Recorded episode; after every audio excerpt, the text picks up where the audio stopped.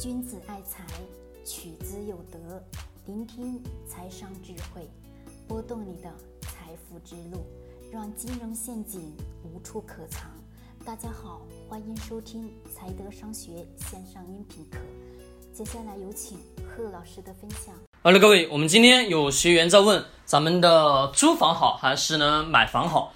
这个话题呢根本就不用去聊了，但是。有很多的人还是不懂，我刚好呢，按照这个话题跟各位去讲讲，租房好还是买房好，是根本不用去说的。为什么呢？因为房价从我们开始到目前为止，前几年也好，以及到目前为止，房价一直是保持什么上涨的趋势，近几年才开始有有了什么盘整，国家在大力的什么。抑制房价再一次的上涨，这是我们每个人都所知道的。那么租房好还是买房好，根本不用去聊的话题，非常简单。房价每年在上涨，对吗？是的。好，房价每年在上涨。我问各位，你现在在一线城市也好，或者二线城市也好，租的那个房子每年的租金一样吗？各位，一不一样？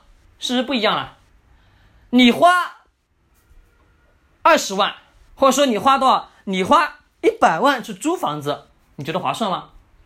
不划算，是吗？可能能租到你到老的时候，但是最后那个房子不属于你，是吧？那么你花一百万去买个房子，是不是？你能住七十年吧？七十年产权，对不对？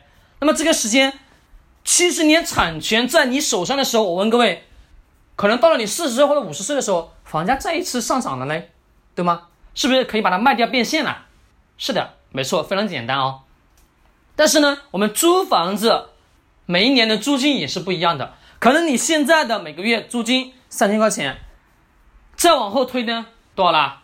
再往后推五千，再往后呢六千，再往后走呢什么八千，再往后走呢一万了，再往后走呢一万五了，对不对？因为房价每年在上涨，它是伴随着什么？你的整体的趋势来判断的。随着我们的收入不断的不断提高，对吧？整体的国民经济嘛，你的收入越来越高，租金一系列也会提高，房价也会顺之而然的涨上来的。非常明显的，租房子你不可能租一辈子的，宁愿什么自己辛苦一点，也一定得要去买自己的一套房子，懂吗？你再辛苦再累，一定得要有一套自己的房子，这是一定的。有自己的房子，你自己住的也安心吧。是还是不是？各位，说关于这个租房好还是买房好，根本不用说的话题，当然是买房好了，对不对？你买了一套房子，二十年在自己手里，二十年以后呢，涨了呢，是不是可以变现了？虽然说现在苦一点累一点也没关系啊，但是你租房子又不一样，租房子你一直在交钱，一直在交钱，一直在交钱，你发现最后你都不能变现，对吗？啊，而且还未来这个房价不一定咔咔咔的一直往上升，对不对？所以这也是一笔投入啊。何不如把这个租房的钱，把它变成什么？变成自己买房的钱更好呢？